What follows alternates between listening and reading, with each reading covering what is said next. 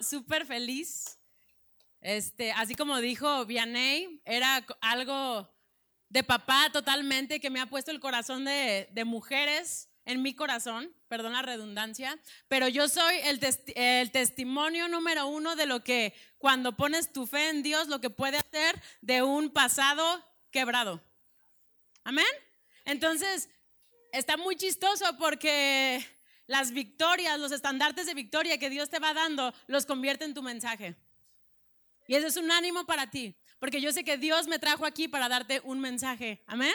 Así como Vianey estaba platicando de los dibujos proféticos, como estaba, no sé quién te invitó, quizás dices, no sé ni qué vine. o sea, yo, yo nada más voy a un desayuno de mujeres a pasarme la padre, nunca he ido a una iglesia cristiana y déjame decirte una cosa, yo estuve ahí. Amén. Se sentía como raro y no sé a qué voy, eh, todas las personas aplaudiendo y yo me sentía como bicho raro porque mi testimonio es que yo vengo de, una, de un contexto católico, entre comillas, no sé cuántas tienen un contexto católico, entre comillas, en donde nada más ibas a los 15 y a las bodas, ¿verdad? Eh, ah, yo venía de eso. Entonces, cuando, cuando piso por primera vez una iglesia, la verdad era muy incómodo, pero ahorita mismo quiero que quites toda barrera, amén. Quiero que quites toda barrera para recibir, porque así como hablábamos de los dibujos proféticos, así como hablábamos de que Dios habla hoy, adivina qué, Dios sí habla hoy. Y no nada más habla hoy, habla para ti en específico. A lo mejor te digo, no sabías a qué venías, pero yo sé que sí venías a algo, yo sé que Dios te trajo aquí. Y a lo mejor podemos ser muy diferentes las unas con las otras en muchas cosas, pero lo que nos trae aquí este día es el nombre de Jesús. Amén. Y a mí me encanta, la verdad, platicar mi testimonio, me encanta este, decirte lo que Dios ha hecho en mi vida porque es una invitación de parte de Él para decirte, hija, yo te veo y tú también puedes salir victoriosa de cada situación en donde has estado. ¿Quién lo cree? Déjame decirte una cosa, si lo crees, lo vas a vivir. ¿Sí? Entonces, pues vamos a orar, ¿qué te parece? Bueno, primero antes me, encantaría que le diéramos un aplauso fuertísimo a todo el staff que, está que preparó este desayuno. Dale un fuerte, fuerte, fuerte aplauso.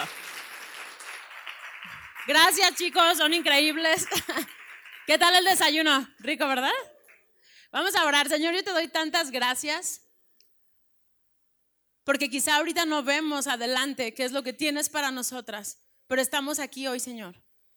Estamos aquí escuchando tu mensaje poniéndonos en tus manos, poniéndonos poniendo en tus manos este tiempo juntas. Te doy gracias que, vivimos en una temporada emocionante, Señor, en donde estás poniendo a las mujeres en las filas de enfrente de cada ámbito social, Señor. Te doy gracias que tú estás peleando por nuestra voz. Te, doy gracias, Señor, que tú estás haciendo que descubramos cuál es ese mensaje y cuál es esa voz que cada una de nosotras tenemos, que es tan importante y tan vital para, este, para estas generaciones. Yo quito toda barrera, Señor, que mis hermanas puedan tener para recibir lo que tú tienes que decir. En el nombre de Jesús, yo quito todo afán, yo quito todo cansancio, yo quito cada temor, yo quito cada incertidumbre y, decidimos ponernos en, en acuerdo, Señor, para recibir de tu palabra esta mañana, Señor. En el nombre de Jesús. Amén. Me encanta porque les digo que así yo sé que Dios tiene un mensaje para ti hoy. Si sabías que todo lo que has estado orando en privado, que a lo mejor dices, ah, Dios, me he sentido sola. Ahorita hablaba Vianey, ¿no? De alguien que se sentía sola. ¿Sabías que nunca estás sola realmente? ¿Y sabías que las bendiciones más hermosas y, el abrazo de Dios y, el, y, y, las palabras de ánimo de parte de Dios siempre van a venir de la mano de alguien? ¿Sí sabías? Es súper importante porque yo el tiempo, mm, para platicarles rapidísimo, las, las, las chicas de Coinonía ya, ya conocen mi testimonio, pero lo voy a resumir. mi esposo y yo nos conocimos muy chiquitos, nos conocimos a los 17 años en un antro en Guadalajara. Eh, él venía de familia misionera y yo, la verdad, como les decía, en católicos entre comillas. Entonces ese día, pues él estaba en una temporada rebelde de su vida con Jesús y nos conocimos en ese antro. Muy espiritual fue. Ah, La verdad es que no. Este, entonces, bueno, empezamos a salir. A los cinco meses de que empezamos a salir, él me dio el anillo de compromiso. Él sabía que quería. y, ya desde ahí, la verdad, hemos sido inseparables. Nos casamos a los 19 años y ahorita, en este año, eh, cumplimos 19 años de casados. Hagan las cuentas. No, no me agüito. No, no es cierto. La verdad ha sido una aventura con él. Tenemos ahora cuatro hijos. ¿Qué tal? Cuatro hijos cuando el doctor me había dicho que yo no iba a poder tener bebés, que ni, que lo imaginara. Esa es, otra, otra parte de mi testimonio. Y la verdad que ahora tenemos cuatro hijos, no necesitamos, no fuimos al doctor, fue totalmente Dios en nuestra vida obrando. Amén. Yo sé que cada parte de mi testimonio que platique, a alguien de ustedes van a hacer algo en su corazón. Va, va a pasar algo en su corazón en donde vas a decir, ah, yo quiero, Señor, yo necesitaba escuchar eso. Amén. Entonces, cuando nos vamos a vivir a Estados Unidos, él empieza a tener un, un, un, llamado de parte de Dios muy cercano y me empieza a decir, siento que Dios me está llamando y yo. ¿Qué significa Dios te está llamando? O sea, ¿quieres ser padre o qué le pasa? O sea, la verdad yo no entendía porque yo no crecí con todo este contexto. Entonces, nuestro matrimonio no estaba nada bien en ese, en ese tiempo. Este, yo la verdad no lo podía entender. Empezamos a tener aún más problemas porque yo no entendía lo que estaba pasando. Entonces, pues un día eh, teníamos lo que parecía el sueño americano, teníamos nuestra casa propia ya, bien chiquitos, teníamos nuestros carros, nuestras cosas, lo que pareciera que vivíamos una vida exitosa. Y pero él empezó con esta inconformidad en su corazón de no soy feliz, no estoy pleno, no me siento contento. Y un día en su negocio se hincó y le dijo, Señor, te doy mi vida. No sé qué va a pasar, no sé qué es lo que tienes para nosotros, pero siento que debo de darte mi vida. Y él lo platica y dice, yo sabía que desde a partir de ese día yo le iba a servir al Señor toda mi vida. Y, media hora después mi suegro muere en un accidente trágico de motocicleta. Entonces yo sentía como que Dios de alguna manera lo estaba preparando, como incluso hay personas que le han dicho que espiritualmente, como pasó la, la, como la batuta a mi suegro a Sam, pues como que fue algo muy, muy fuerte espiritualmente.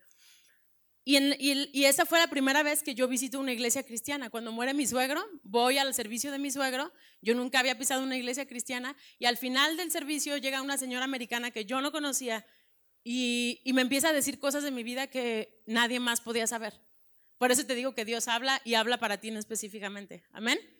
Entonces me empieza a decir, el enemigo ha querido matarte, ha querido destruirte, pero Jesús vino para darte una vida y dártela en abundancia. Y, me empieza a decir, en este tiempo que has estado en Estados Unidos has estado muy triste, has estado deprimida, pero déjame decirte que cuando has estado llorando, Jesús ha estado contigo limpiando, tus lágrimas. Y no nada más eso, ha estado guardando tus lágrimas en un bote y te las va a entregar cuando está en cara a cara. Y me empieza a hablar de todo este propósito y destino del que Mari y Vianey estaban hablando. Y, yo la verdad en ese, en ese momento no lo podía creer. Yo, yo nada más sentí que algo hizo clic en mi espíritu. Esto es verdad y yo quiero más. ¿Cómo podía conocerme esta mujer si nunca me había visto en mi vida? ¿Verdad? Yo vengo también a los siete años, fui abusada sexualmente de mi papá y, no me había dado cuenta con cuánto rencor y amargura y, tristeza había crecido.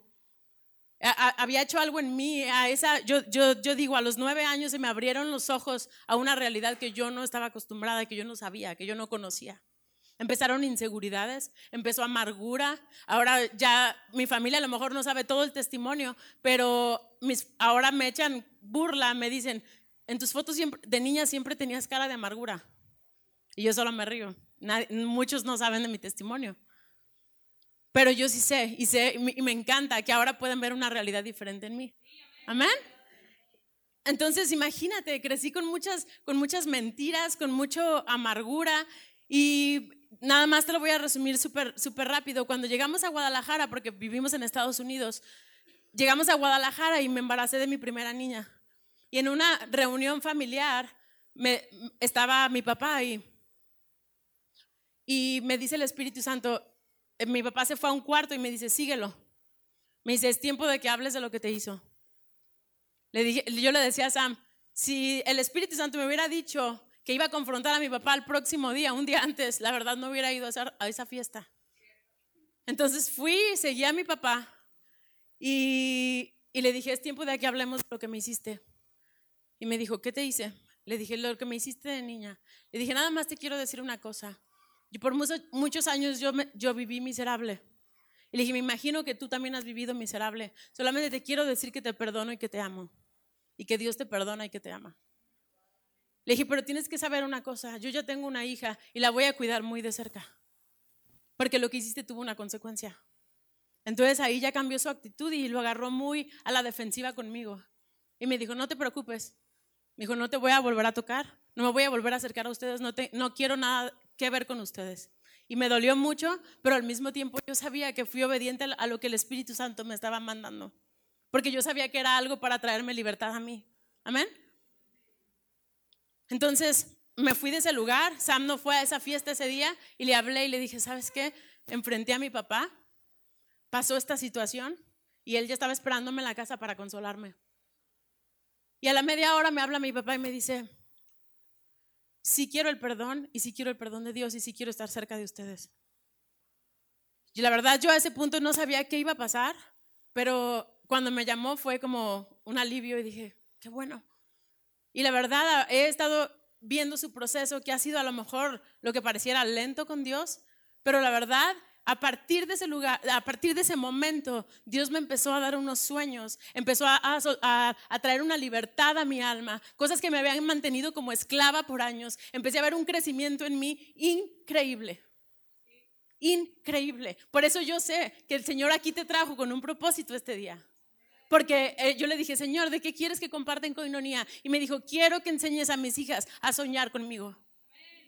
Porque déjame decirte una cosa, las heridas primarias fueron, fueron causadas desde nuestros primeros años de vida. Y la verdad es que la mayoría de nosotros, yo sé que si presto mi oído y escucho tu testimonio, quizá me vas a decir algo muy parecido o quizá me vas a decir algo que fue parte de aguas en tu vida, que causó heridas que ahorita siguen retumbando en ti que siguen siendo la perspectiva de tu vida, de cómo ves tu vida, de cómo ves tus relaciones.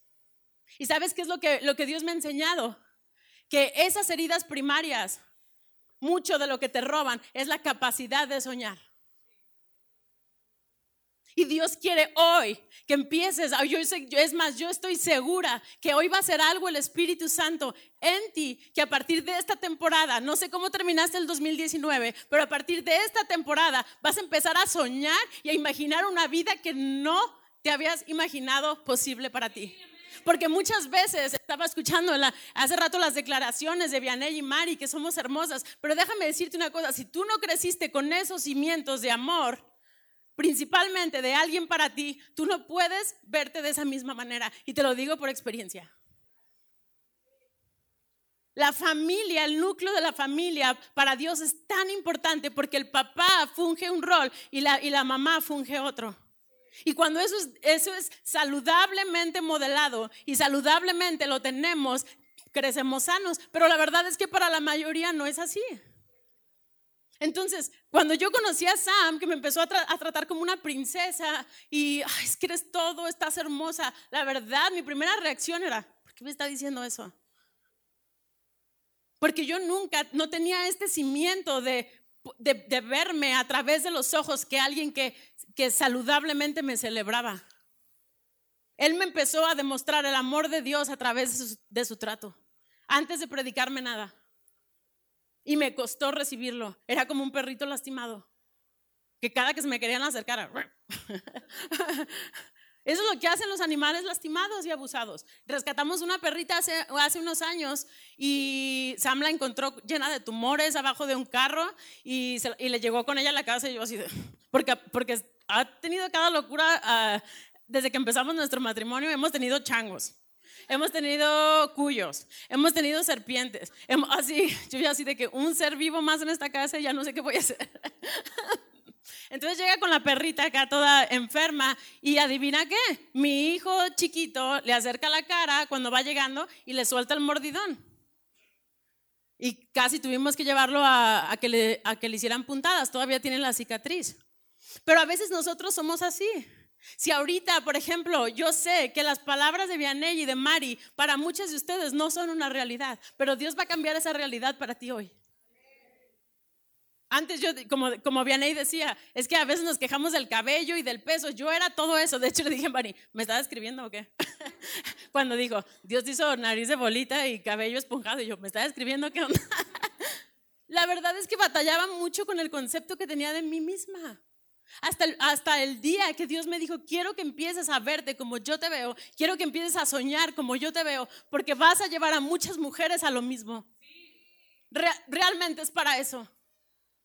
Realmente es para eso. Si no puedes soñar ahorita por ti misma, imagínate, ni siquiera puedes imaginarte soñar para alguien más.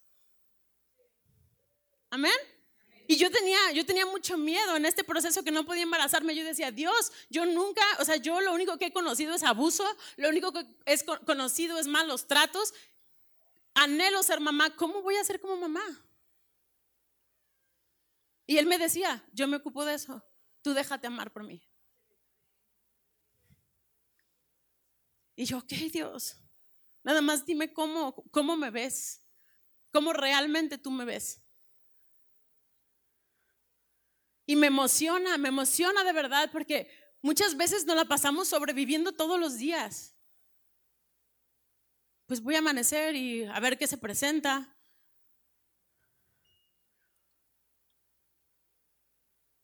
Los sueños son muy retantes porque cuando vienes a Jesús, los sueños tienen que estar al estándar de los sueños de Jesús. No podemos tener una vida exitosa con nuestra misma capacidad como, como, teníamos después de las heridas. Algo que me hablaba Dios es, Él quiere regresarte a la inocencia de tus sueños. ¿Por qué? ¿Has, escuchado hablar a un niño? A un niño que, nace en un, en un contexto sano de hogar. Los niños no tienen límites. Los niños no tienen límites. Y eso es lo que, lo que me decía Dios. Así quiero que estén mis hijas. Ah, eso es, el estándar que quiero para cada una de mis hijas. Porque yo estoy viendo que las mujeres, junto con los hombres, cada quien caminando en su rol y en su posición en la sociedad, van a transformar el mundo. Pero si tú no lo puedes ver, adivina qué va a pasar. Te vas a ir a la tumba tristemente con todo tu potencial intacto. Y eso es lo que ha estado pasando por años. Y eso es lo que en esta temporada Dios quiere transformar en ti. Pero Él sabe que no vas a poder hacer nada fuera de ti, que no empiece dentro de ti. No hay manera que vamos a escuchar un muy buen mensaje los domingos, que vamos a leer la Biblia incluso, si nosotros no empezamos este proceso con Dios dentro de nosotras. Empezarnos a creer lo que Él dice de nosotros. Ahorita cantábamos, ¿no? Soy hija. Así es como Dios me ve. Tú dices quién soy, pero muchas de, ustedes no saben quiénes son. Y es algo que siento que es una invitación padrísima de parte del Padre para que esta temporada sepas principalmente quién es Él, cómo te ve y quién eres tú. No creo, la verdad, que estamos viviendo tiempos en donde nos podamos dar el lujo de no saber quiénes somos y quién está de nuestro lado. Si volteamos a ver las noticias, si volteamos a ver diagnósticos, si volteamos a ver lo que dice la vecina, si volteamos a ver la verdad, es que por eso yo siento que hay toda esta depresión y tristeza. Porque estamos siguiendo voces incorrectas. Amén. ¿Quién lo cree? Yo sé que me falta muchísimo por vivir de los sueños que me ha puesto Dios, pero yo, yo sé que estoy en el camino. Yo sé que he alcanzado victorias que cuando yo te las comparto, tú puedes verte en, la misma, en el mismo lugar y con las mismas oportunidades y decir, yo también quiero. Amén. Me encanta porque vine hace tres años a compartir y alguien de aquí, una hermana de aquí me decía, te veo cambiada Gaby, te veo que estás creciendo. Pero ¿sabes a qué, se a, qué, a qué, qué tiene que ver con eso? El simplemente querer crecer. El simplemente querer no quedarte en lugares cómodos. Amén. Entonces, de alguna manera, siento esta, ayer que Sam este, predicaba en la noche, compartió, compartió aquí, y cuando él hablaba de transformación, yo decía, wow, estamos en un mismo sentir y no platicamos tanto. Pero lo que, lo que el Espíritu Santo quiere hacer aquí es que seamos transformados. Seamos transformados. Amén. Mateo 19, 14 dice Jesús dijo, esta- estaba Jesús hablándole y venían los niños hacia él y los discípulos así de, ya chiquillo, váyase para allá, ¿no? como nosotros a veces lo hacemos. Y dijo Jesús, dejen que los niños, dejen a los niños y no les impidan que vengan a mí, porque de los que son como estos es el reino de los cielos. El reino de los cielos está disponible para ti siempre y cuando imagines y sueñes de la manera que Dios quiere que imagines y sueñes y que te veas viviendo todo lo que Dios dice que puedes vivir con Él. No, no está diciendo, es que estoy en contra de los adultos, estoy en contra de, los, de las personas que ya están grandes, pero Él sabe que según nuestra capacidad de soñar es si nos podemos vivir viviendo el reino o no. Amén. A veces como adultos, y te digo, si venimos de estas heridas, nos cuesta ver nuestra, nuestro futuro de una manera fácil. Tenemos muchas trabas. Razonamos mucho las cosas. Por eso la fe tiene que ser como niños. Porque cuando, si nos dicen, por ejemplo, si ahorita yo voy contigo y te digo, Dios te quiere viviendo una vida plena y exitosa y te va a llevar allá, a lo mejor en el momento de, qué padre se siente. Y vas a salir de aquí y vas a decir, no, pero tengo tanta edad, tanto dinero en mi, en mi cuenta de banco, no me gusta hablar en público. Dios, ¿cómo, cómo, lo, ¿cómo lo vas a hacer? No, no creo que era para mí. Y lo desechamos. Dios sabe que el reino lo experimentan los- las personas, no importa el contexto, que pueden imaginar su vida viviendo el reino plenamente. Amén. Dios quiere lo mejor para ti y Dios quiere lo mejor para mí. Di- digan, Dios quiere lo mejor para mí. Eso es una verdad que ha transformado mi vida. La ha transformado. Porque de chicas, ¿cuántas no escuchamos, no? Si haces esto bien y bien y bien, Dios te va a amar y si lo haces mal, te, te está esperando para castigarte. ¿Cuántas no escucharon eso de crecer? Entonces vamos creciendo y nos vamos dando, da- o sea, vamos diciendo, no, pues la verdad es que este, este estándar de perfección, o sea, tengo muchos errores, Señor, no puedo, no puedo, digo, ya te quedé mal. Y déjame decirte una cosa, muy independiente de ti, Dios quiere lo mejor para ti. Dios quiere lo mejor para ti. Quiero que cierres tus ojos ahí donde estás. Y quiero que le preguntes a Dios, Dios, ¿qué es lo mejor para mí?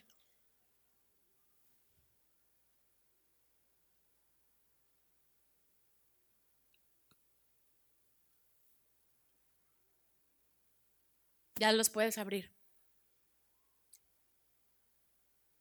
Cuando crecemos con faltas, abusos, malos tratos, negligencia, una de las cosas primordiales que afecta es nuestra capacidad de soñar con Dios.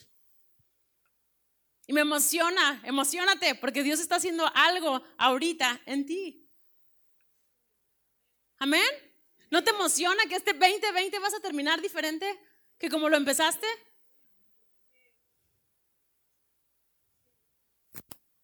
Amén.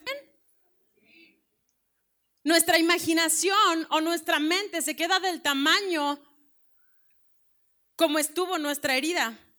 Entonces Dios lo que Dios lo ve y dice, "Yo necesito que te expandas.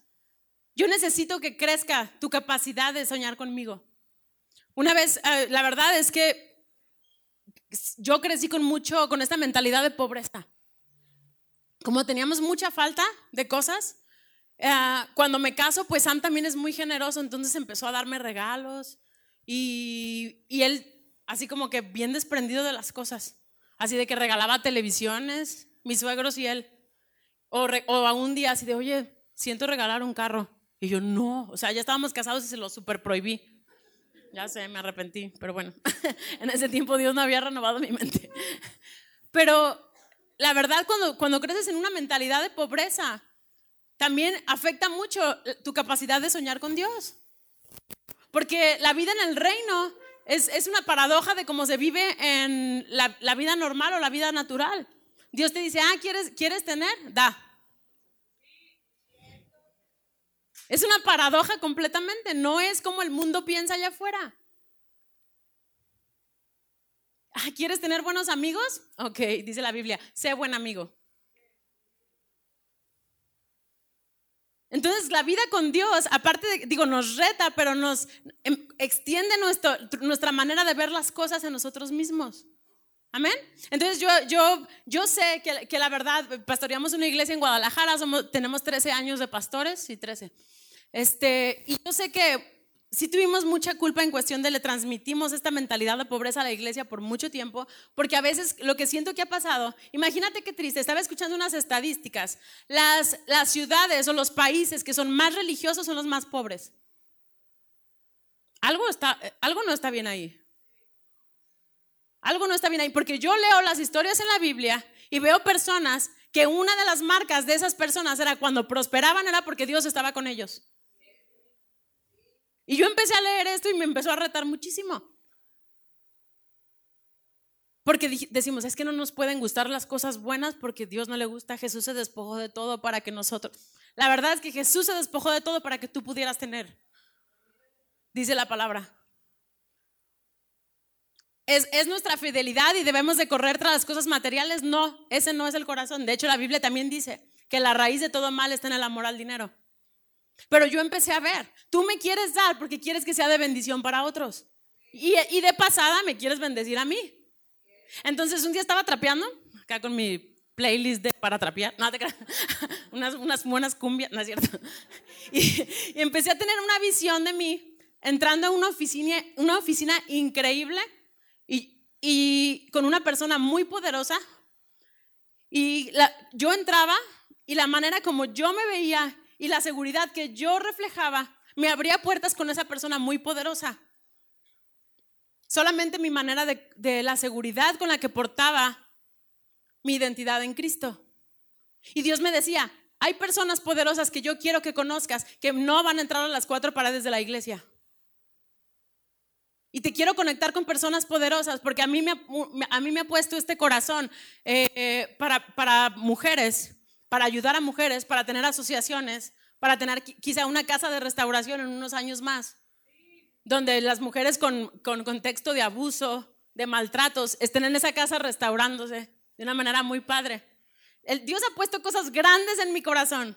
Entonces cuando Dios me empieza a revelar esto, yo empecé a soñar en grande, pero también me empecé a limitar en grande. Porque yo dije, yo no, ahorita no tengo nada de dinero.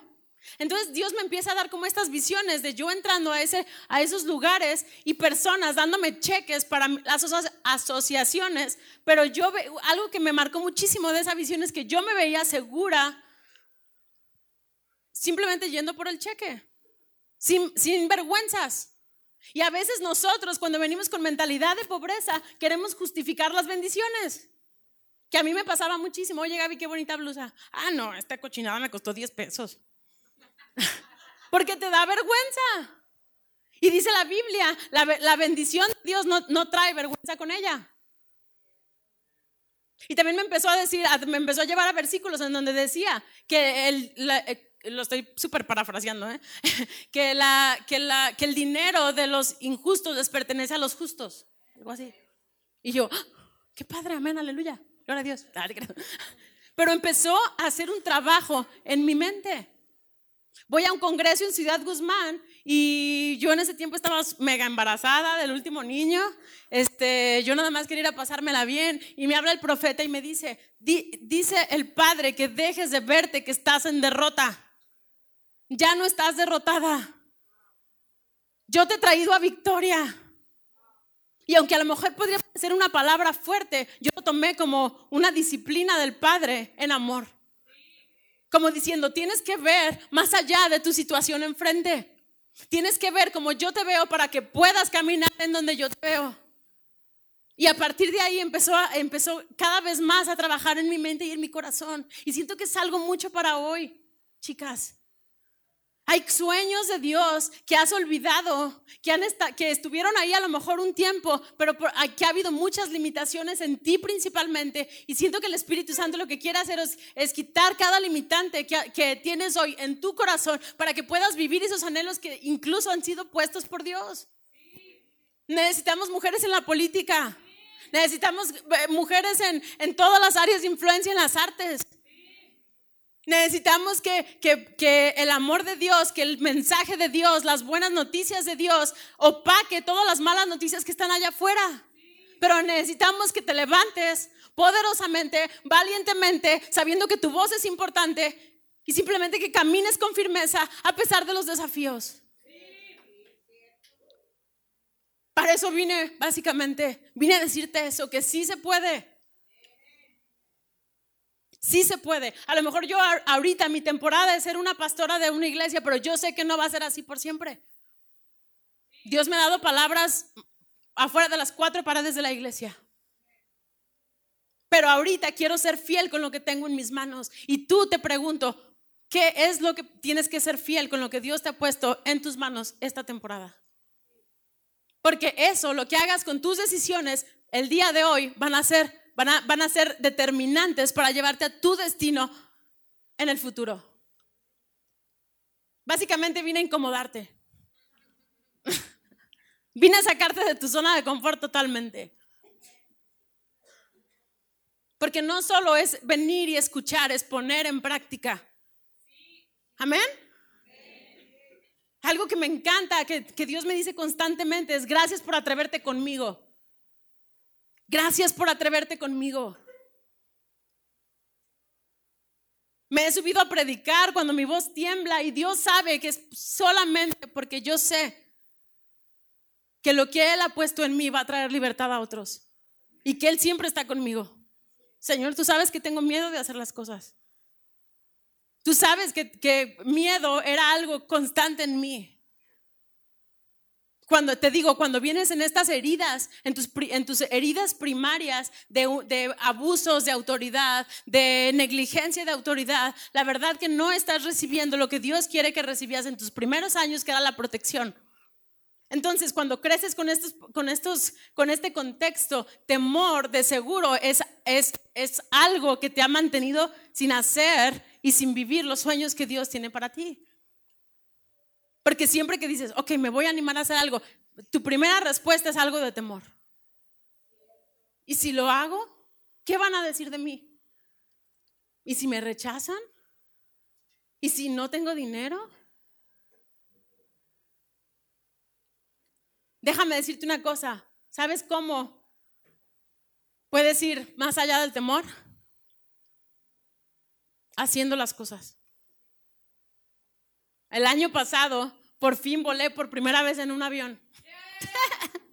La verdad que puedes decir, ay Gaby, qué tonta. Pero tenía un pánico a volar como nunca. Ni siquiera sé de dónde salió ese pánico porque nunca había volado.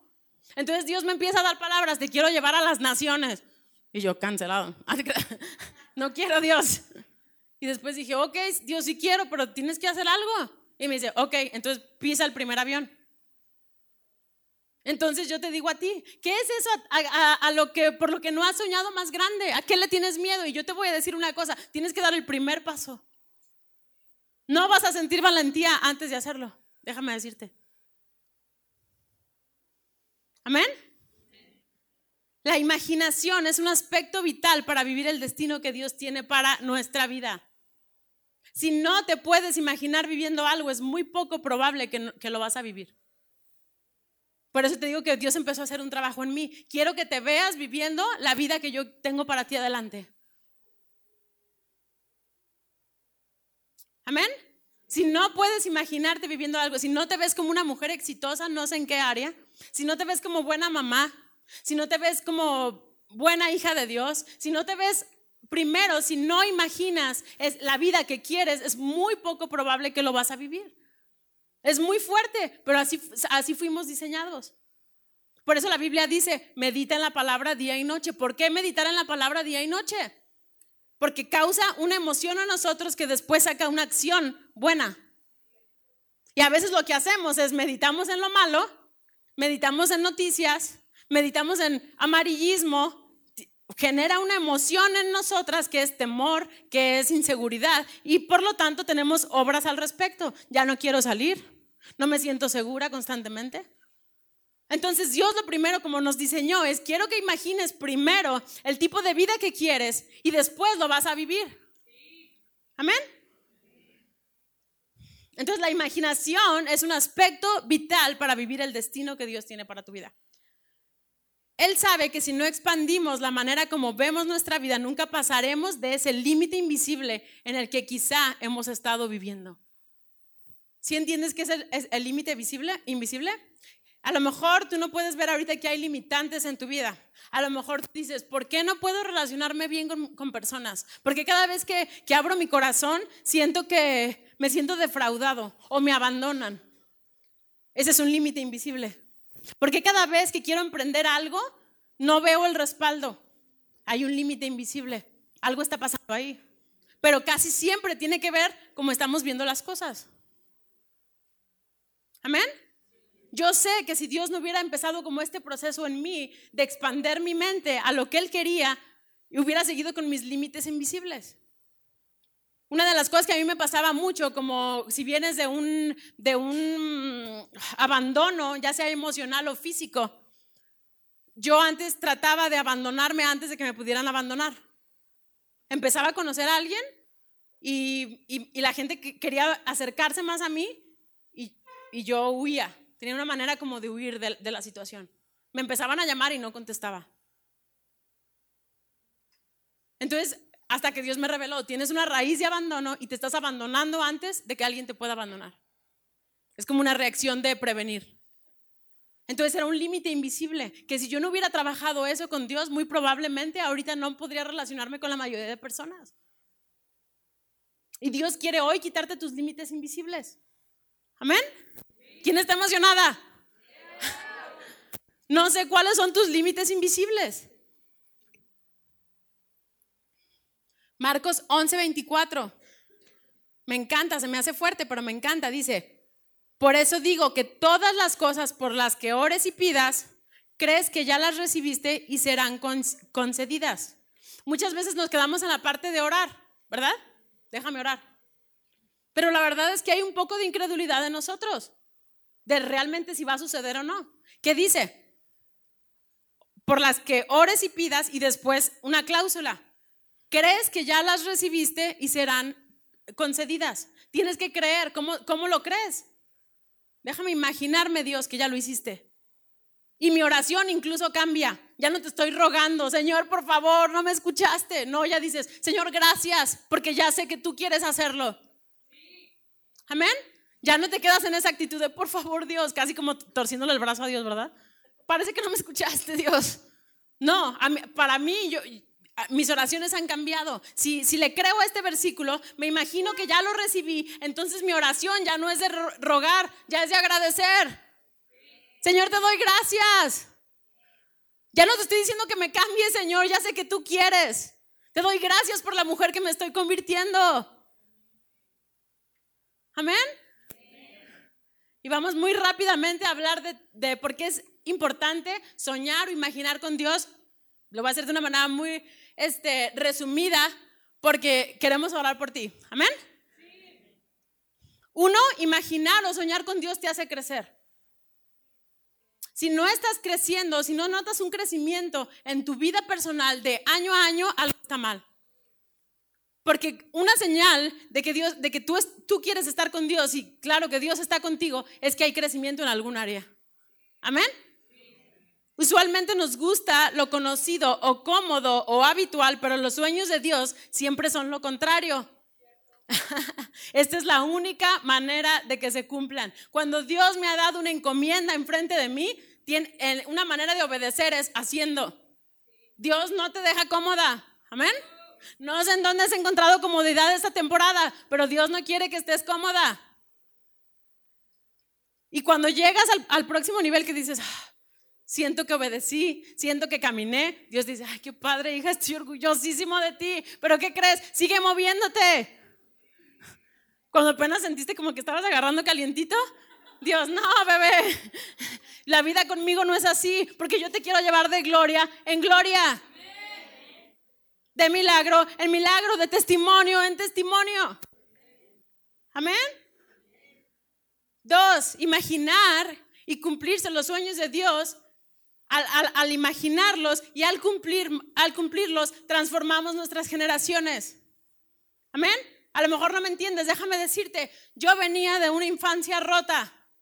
Ahora puedo criar hijas fuertes, sanas. que amen a Dios, que no tengan que pasar por lo mismo que yo pasé. Mi futuro con Dios asegura mis generaciones. Si yo soy obediente. Amén. Me encanta porque Dios me fue sorprendiendo cuando yo decía, Dios, ¿cómo voy a ser como mamá? Me dijo, yo te voy a ir dando sabiduría todos los días. Y me ha dado sabiduría todos los días. Y antes de venir me, despedí de mis hijas y me decían, mamá, te admiro mucho. Y yo. Y, siempre me dicen, me, las acuesto y oro por ellas y me salgo del cuarto y me dicen, mamá, sigue haciendo lo que estás haciendo. Y yo, ¿qué estoy haciendo? Dando lo mejor. Mis hijas están viendo una realidad diferente que yo, lo que yo viví. A lo mejor ahorita parece una visión muy grande, pero los sueños de Dios, imaginarte la vida con Dios, transforma a todo lo que está a tu alrededor y lo que viene delante. Tres, al cumplirse o manifestarse los sueños de Dios en nosotras, encontramos plenitud. Déjame decirte algo que Dios me habló, que me transformó, que fue una revelación enorme. La búsqueda primordial de tu vida no es la felicidad. Digan, ¿no? es la felicidad. La búsqueda primordial debería de ser la de nuestro destino. Porque al encontrar tu destino, te da plenitud y la plenitud te da felicidad. Y a veces lo que hemos creído es que debemos constantemente, locamente, ay, locamente buscar la felicidad. Déjame decirte aquí, no fuiste puesta aquí para buscar la felicidad. Porque la vida no es perfecta y la vida tiene retos. Entonces, ¿qué pasa? Pues si pensamos que venimos aquí para buscar felicidad, a los primeros retos nos vamos a hacer chiquitas y vamos a huir. Y vamos a huir de Dios.